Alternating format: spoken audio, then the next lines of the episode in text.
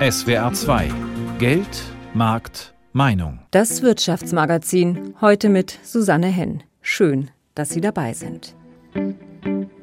Ein Jahr nach der Flutkatastrophe ist Bad 9a Ahrweiler immer noch eine große Baustelle. Überall Gerüste, Stege und zwischen den Häusern, wo die Flut besonders wütete, Lücken. Das Hochwasser im Ahrtal vor einem Jahr hatte sich vorher so niemand wirklich vorstellen können und deshalb war auch nicht genug gewarnt worden. Mehr als 130 Menschen starben, das jüngste Opfer gerade mal vier Jahre alt. Über 9000 Häuser wurden von den Fluten so beschädigt, dass sie zum Teil abgerissen werden mussten. Und die Menschen dort empfinden heute bei jeder sich nähernden Schlechtwetterfront Schrecken. Wenn das nochmal kommen würde, das wäre mit einer Katastrophe gar nicht zu beschreiben. Wie sieht es aus im Ahrtal? Geht der Wiederaufbau voran? Ist es überhaupt vernünftig, in diesem gefährdeten Gebiet die Häuser wieder aufzubauen? Nutzt man die Chance, um mit Nachhaltigkeit und erneuerbaren Energien dem Klimawandel etwas entgegenzusetzen? Und was ist eigentlich aus der Diskussion geworden, eine Versicherung gegen Elementarschäden für alle Hausbesitzer verpflichtend zu machen? Ein Jahr nach der Flutkatastrophe im Ahrtal, was haben wir gelernt? Darum geht es in den nächsten 25 Minuten hier in Geld, Markt, Meinung.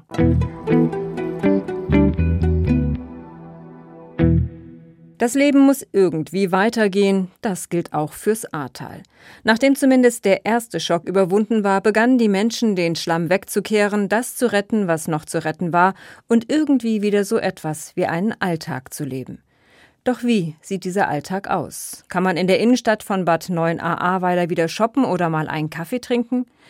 Cafés haben noch nicht wieder geöffnet, so Joachim Wulkop, und auch mit dem Shoppen ist das so eine Sache. Es ist viel los in der Telegrafenstraße in Bad 9a Ahrweiler. Doch es sind keine Kunden, die die Straße mit den vielen Schaufenster füllen, sondern Handwerker. Hier wird auch noch ein Jahr nach der Flut gebohrt, gemeißelt, gemalt und geteert.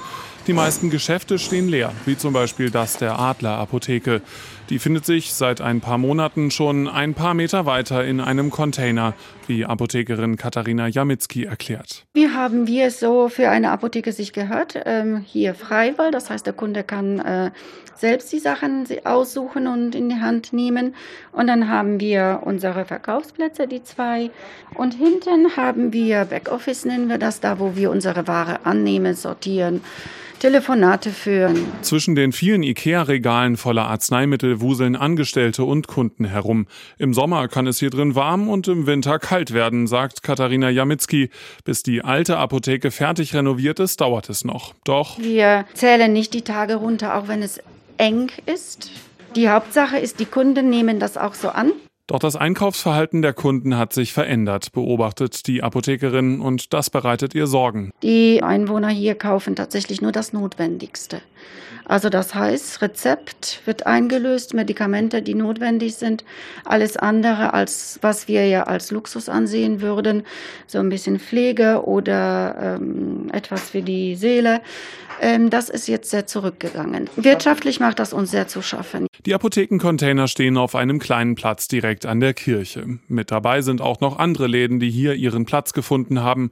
Für die Kunden ist diese Nähe wichtig. Dieter Klein etwa ist froh, dass er gerade wie gewohnt im Schreibwarenladen einkaufen konnte. Unmittelbar nach der Hochwasserkatastrophe haben die ja schon ihre Container aufgebaut und drüben auch diese Pop-up-Mall.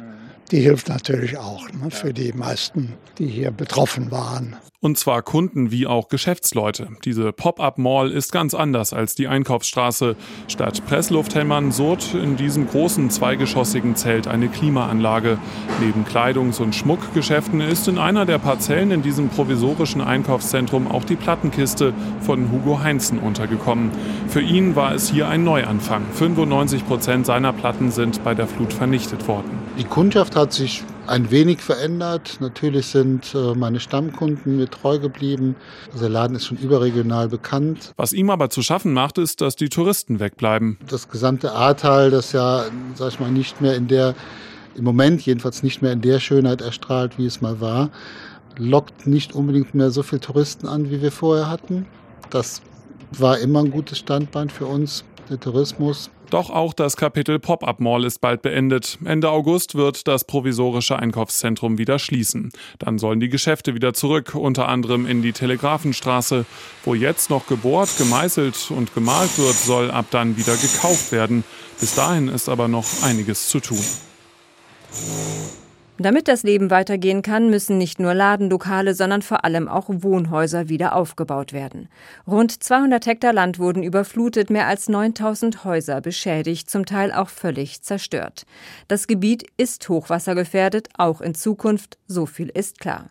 Starkregenereignisse wie das vom vergangenen Juli werden durch den Klimawandel zunehmen und niemand kann ausschließen, dass sich eine solche Katastrophe wiederholt. Trotzdem darf fast überall dort, wo das Wasser seine zerstörerische Kraft entwickelte, wieder gebaut werden, wenn auch unter Auflagen. Wolfgang Günthert war Professor für Siedlungswasserwirtschaft an der Universität der Bundeswehr in München und hat gerade an einer Studie mitgearbeitet, die zu dem Schluss kommt, die Kommunen tun zu wenig, um sich auf Starkregen vorzubereiten. Ich habe mit ihm vor der Sendung geredet. Herr Professor Günthert, ist es denn vernünftig, fast alle der 9000 beschädigten Häuser, wenn auch teilweise unter Auflagen, wieder aufzubauen? Also diese Frage ist sicher berechtigt und die stelle ich mir selber auch als Fachmann auf dem Gebiet. Die Entscheidung dafür muss man auf jeden Fall treffen, indem man eine sehr umfangreiche Ereignisdokumentation gemacht hat, sowohl des Wetters als auch der Schäden. Auf dieser Grundlage kann man entscheiden, ob es Sinn macht, etwas wieder aufzubauen oder nicht aufzubauen. Jetzt sind ja diese Starkregenereignisse Wetterverhältnisse, mit denen wir in den nächsten Jahren leider immer wieder und auch verstärkt rechnen müssen. Welche Hochwasserschutzmaßnahmen sind denn jetzt zwingend erforderlich, damit es nicht möglicherweise in wenigen Jahren die nächste Flutkatastrophe dort gibt? Also ganz wichtig ist zunächst einmal im Einzugsgebiet der Gewässer zu schauen, inwieweit man durch entsprechende Maßnahmen, Rückhaltemaßnahmen, aber auch in der Fläche weniger Landwirtschaft oder zumindest Landwirtschaft, die eben den Abfluss nicht beschleunigt zu betreiben, dass man wieder Vernässung der Gebiete zulässt. Also im Einzugsgebiet auf jeden Fall versuchen, Wasserrückhalt zu verbessern. Ist einmal das eine. Und das andere natürlich auch dann wieder vor Ort, im Ort, im innerstädtischen Bereich zu sehen, inwieweit die Gewässer eben man ihnen noch mehr Platz schaffen kann. Und als drittes natürlich eine Schutzmaßnahme der Gewässer, aber auch der einzelnen Objekte. Was sind das für Schutzmaßnahmen? Schutzmaßnahmen heißt natürlich einerseits, dass ich natürlich die Ufer an den Stellen, wo sie eingebrochen sind, wo dann Häuser unter Umständen einstürzen, dass ich die Ufer dort besser sichere. Zweitens natürlich, wenn die Häuser eingestürzt sind, ob man die Häuser dort auch wieder aufbaut an der Stelle oder ob man die Häuser lieber weglässt und dafür dem Gewässer mehr Raum schafft. Und damit ist die Hochwassergefahr auch geringer. Und als letztes natürlich auch zu sehen, wenn ich Gebäude habe, die ich sage, die ich unter gewissen Randbedingungen noch zulassen kann, dass ich die natürlich auch dann auch überlege, für was nutze ich diese Gebäude, ob es reine Bürogebäude sind oder Wohn- und Schlafräume sind oder auf jeden Fall keine Schulen oder Kindergärten, hochsensible Gebäude, die sollte man auf jeden Fall in diesen gefährdeten Gebieten auf jeden Fall vermeiden. Herr Günther hat Hochwasserschutz in Deutschland angesichts des Klimawandels eigentlich den Stellenwert, den es verdient? Es bekommt einen immer besseren Stellenwert, muss man sagen. Man sieht es daran schon, dass die Medien in den letzten Jahren diese Ereignisse immer mehr aufgegriffen haben, immer mehr analysiert haben, auch entsprechend Informationen gegeben an die einzelnen Bürger. Ob es den richtigen Stellenwert hat, das wage ich zu bezweifeln, weil gerade äh, wenn man das Wassergesetz anschaut, man hat im Wassergesetz sehr gute Vorsorgemaßnahmen für Hochwasser, aber das Thema Starkregen ist im Wassergesetz überhaupt noch nicht enthalten und dementsprechend passiert auch bezüglich Starkregenschutz sehr wenig. Herr Günther, Sie haben ja eben gesagt, dem Gewässer Platz lassen. Wie viel Platz braucht die A denn? Und muss der Mensch dann vielleicht an manchen Stellen auch sagen, okay, dann gehen wir halt und lassen dem Fluss den Platz? Ein Gewässer kann nie genügend Platz haben. Das ist etwas ein Problem, wo man halt wirklich im Konflikt ist zwischen einerseits Gewässer, Wasserwirtschaft, Hochwasserschutz und andererseits Siedlungsdruck, den man immer mehr hat.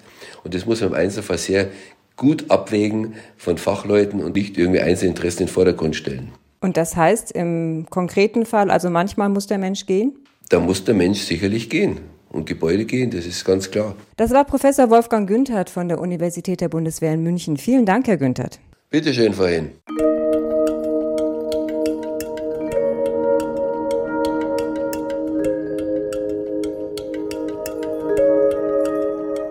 Aber meistens versuchen wir ja, uns die Natur unterzuordnen, auch im Ahrtal.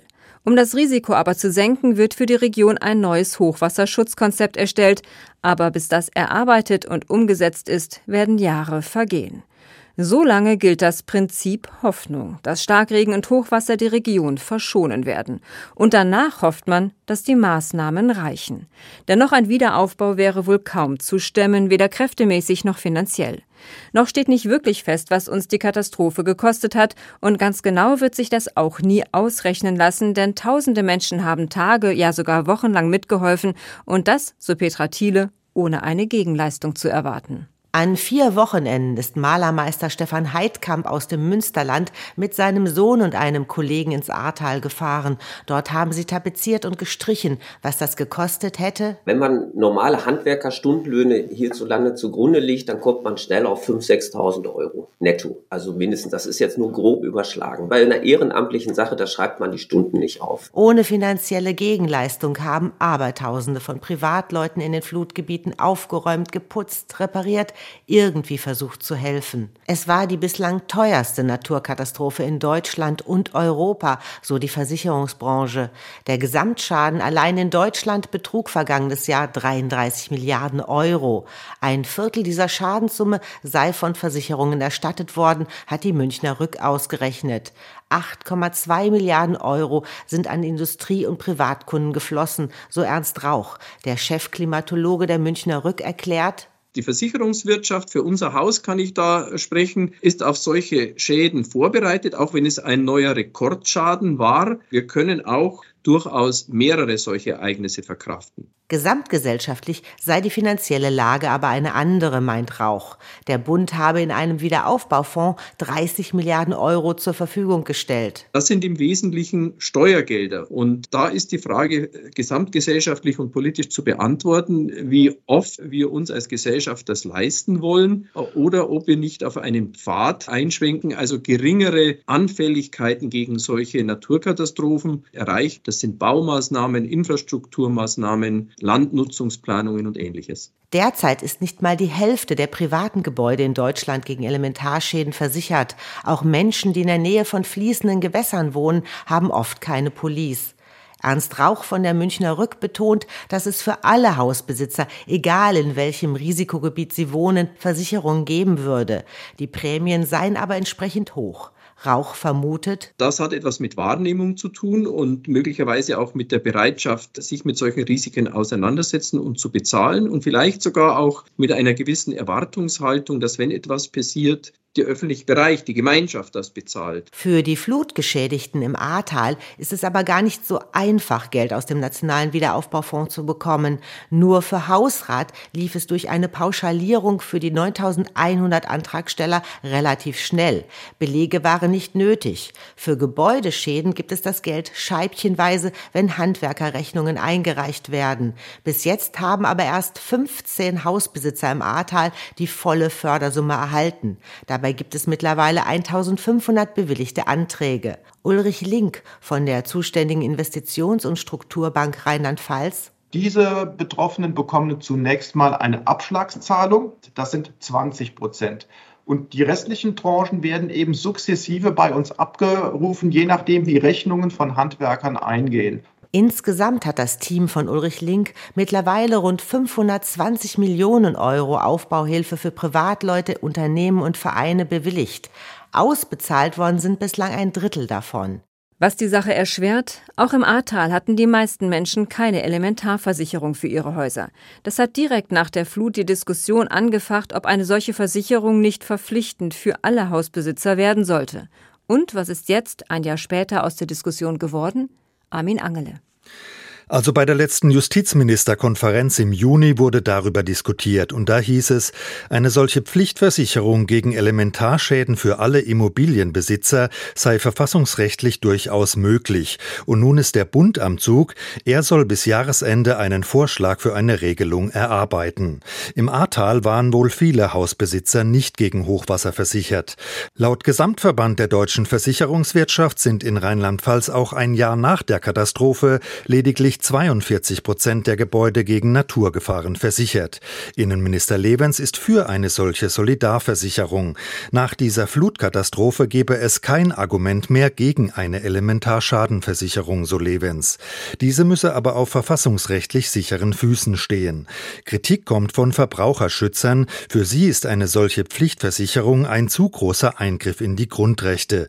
Hausbesitzer sehen das wohl unterschiedlich. Die einen wären bereit, eine solche Versicherung abzuschließen, andere nicht, weil das teuer werden könnte, vor allem in Hochrisikogebieten. Ja, und nun ist also der Bund gefordert, er soll bis Jahresende einen Vorschlag für eine solche Versicherung ausarbeiten.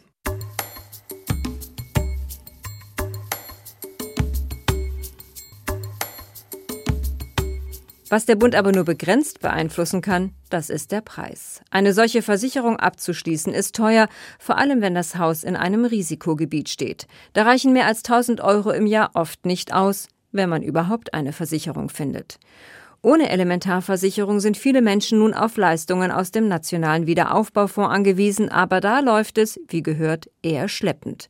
Und auch die Arbeiten vor Ort sind nicht so, wie sie sein könnten. Überall in der Innenstadt von Bad Neuenahr wird gehämmert, gesägt, gebohrt, gemauert und renoviert. Mit dem Slogan Bad Neuenahr wird wieder bunt will die Stadtverwaltung Hoffnung machen. Aber ein Jahr nach der Flutkatastrophe gibt es auch Frust unter den Einwohnern. Mittlerweile sehr traurig, sehr deprimierend. Am Anfang waren wir schon positiv, hatten wir uns mehr versprochen. Vielen Flutopfern geht es zu langsam. Am Anfang hieß es, ihnen solle unbürokratisch geholfen werden. Doch die Realität sieht für viele inzwischen anders aus. Soforthilfe, das hat alles wunderbar geklappt. Aber bei meinen Eltern zum Beispiel, was dann ab September online war, das war sehr langwierig. Also war schon sehr fordernd. Ich habe beispielsweise Anträge gestellt. Da sind 35 Blätter und da fehlt noch drei. Die wollten genau die Beträge haben. Um den Flutopfern bei den Anträgen zu helfen, wurden in den Gemeinden Infocontainer aufgestellt. Die werden vom Helferstab betreut, einer gemeinnützigen GmbH. Missy Motown ist die Geschäftsführerin. Eigentlich hat sie eine eigene Konzertagentur. Jetzt hilft sie den Flutopfern. Also Bürokratie ist natürlich gegeben, wenn sie betroffen sind. Also da kann man schon mal die Geduld verlieren. Das kann ich absolut nachvollziehen. Ne? Wir haben natürlich ganz furchtbare Dinge erfahren, die da lauten, äh, wir warten schon seit Monaten auf eine Bewilligung und es geht und geht nicht voran. Aber wir haben auch Positives, was wir hören. Letzte Woche habe ich selber erfahren, dass einer gesagt hat, neun Tage. Ich habe vor neun Tagen den Antrag gestellt und habe jetzt schon eine Bewilligung bekommen. Also das ist leider alles dabei. Der landeseigenen Investitions- und Strukturbank Rheinland-Pfalz, kurz ISB, wird der Vorwurf gemacht, dass sie die Anträge zu schleppend bearbeite. Das weist die staatliche Förderbank zurück. Sie habe für die Bearbeitung der Anträge aus dem Ahrtal zusätzliches Personal eingestellt. Und wenn dann die Gelder endlich gekommen sind, müssen die Flutopfer erstmal Handwerker finden. Dabei machen sie ganz unterschiedliche Erfahrungen, so wie Apothekerin Katharina Janitzki in Bad 9a, die seit fast einem Jahr Arzneimittel im Container verkauft. Ganz viele unseriöse Firmen, die vieles versprochen haben, nichts eingehalten haben, ganz viel Geld kassieren wollten. Das finde ich sehr unseriös. Das waren Firmen, die von weit her ins Ahrtal gekommen waren.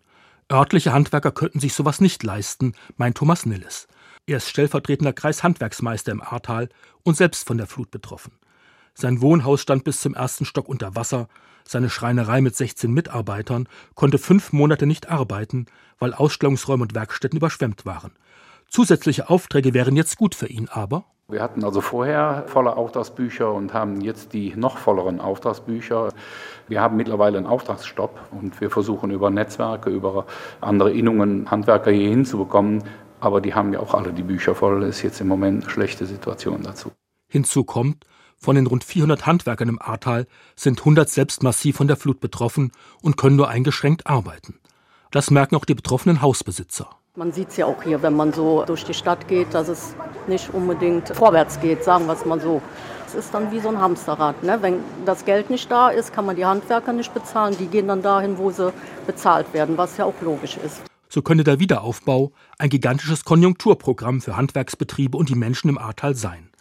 Aber weil die Hilfsgelder nicht so schnell fließen und die Handwerker keine Kapazitäten mehr haben, profitieren davon auch viele Betriebe außerhalb der Flutregion. Aber Hauptsache, es geht voran. Das war eine Reportage von Wolfgang Brauer.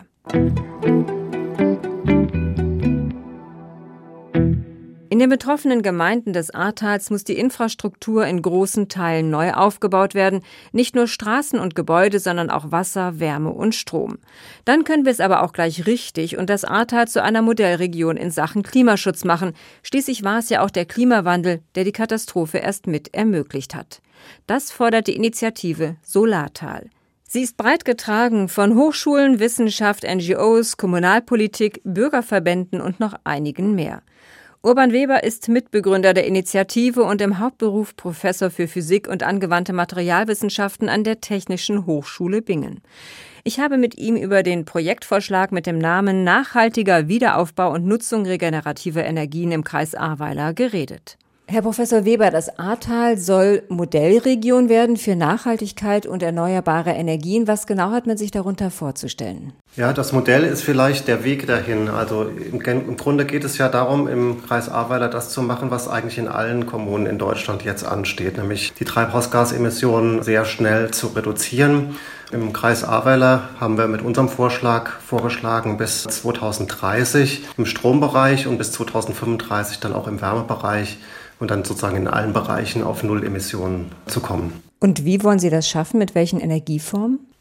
Das muss man jetzt unterscheiden. Einmal die elektrische Energieversorgung soll überwiegend durch äh, Photovoltaik und Windkraft gewährleistet sein. Bei der Wärmeversorgung wird man äh, über einen kommunalen Ansatz gehen müssen und schauen, wo sind Wärmenetze sinnvoll, und wo sind Einzelhauslösungen sinnvoll und dann sind es eben vor allem auch Wärmepumpenheizungen, die da zum Einsatz kommen, also elektrische Heizungen, die dann auch wieder natürlich aus Windkraft und Photovoltaik ursprünglich gespeist werden.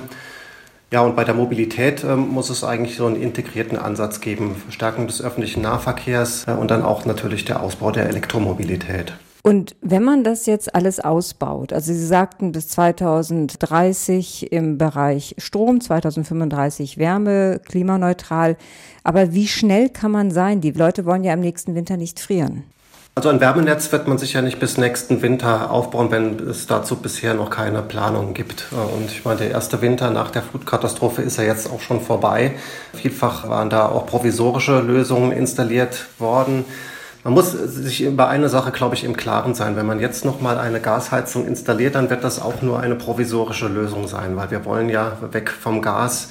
Das Land Rheinland-Pfalz hat sich ja auch zum Ziel gesetzt, 2035 bis 2040 insgesamt emissionsfrei zu sein. Also da ist dann sowieso Ende mit Gas. Also man könnte das Ganze bis 2030 so aufziehen oder könnte man früher fertig werden? Also 2030 wird schon von vielen als sehr ambitioniert gesehen und man muss ja auch gucken, dass die Leute auch äh, mitkommen mit der Geschwindigkeit. Ich denke, im Bereich Photovoltaik und Windkraft kann es schon sein, dass die Schleusen mehr oder weniger jetzt geöffnet werden durch bundespolitische Rahmenbedingungen, dass also auch ein schnellerer Zubau vielleicht möglich wäre. Aber ich denke, 2030 ist einfach äh, ein realistisches Zieldatum. Wenn ich Sie richtig verstehe, Herr Weber, dann äh, sind das jetzt Kosten, die entstehen, die sowieso entstehen würden. Aber wer soll das denn jetzt konkret finanzieren? Das ist natürlich immer die große Frage. Also Photovoltaik und Windkraft wird ja häufig auch durch äh, privatwirtschaftliche Betreiber mittlerweile installiert. Die Energien sind teilweise schon so wirtschaftlich, dass die sich auch privatwirtschaftlich rentieren. Also da, glaube ich, braucht man gar nicht so sehr das zusätzliche Geld, sondern eher eine Verschlankung der Prozesse, der Flächenausweisung und der Genehmigungsverfahren. Bei der Wärmeversorgung ist die Finanzierung schon etwas schwieriger. Da geht es ja zum einen darum, auch Wärmenetze in äh, einen wirtschaftlichen Bereich zu bringen. Bei Einzelhausheizungen eben über Wärmepumpen gibt es ja jetzt schon eine attraktive Förderung. Und es gibt ja auch viele, die sich jetzt angesichts des Ukraine-Krieges schon entschließen, ihre Gasheizung durch Wärmepumpen auszutauschen. Wie ist denn der politische Wille, das jetzt auch im Ahrtal so umzusetzen? Wir sind in intensiven Gesprächen und haben jetzt im Mai auch nochmal an alle Lokalpolitiker im Kreis Ahrweiler unseren Projektvorschlag äh, verteilt. Es gibt im Hintergrund, denke ich, mittlerweile intensive Diskussionen. Gleichzeitig wird für diese projektartige Vorgehensweise natürlich auch eine Finanzierung und auch Personal gebraucht. Und da muss eine Förderkulisse von Landes- oder Bundesebene hier unterstützen. Herr Weber, wenn Sie jetzt ganz realistisch und ehrlich zu sich sind, wie viel Hoffnung haben Sie, dass denn im Jahr 2030, 2035 das Ahrtal wirklich ein Solartal geworden ist?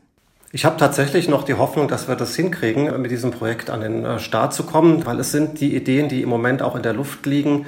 Und wenn genügend Leute sich davon anstecken lassen, dann können wir, glaube ich, auch die Geschwindigkeit erreichen, das bis 2030 zu schaffen. Das war Professor Urban Weber von der Initiative Solartal. Das Leben im Ahrtal soll so schnell wie möglich wieder normal werden. Wirklich viel scheinen wir nicht gelernt zu haben, denn wir nehmen etliche Unsicherheiten in Kauf. Dort wieder zu bauen birgt Risiken, die Betroffenen warten auf das versprochene Geld, aber es fehlen Handwerker, um den Wiederaufbau zu stemmen.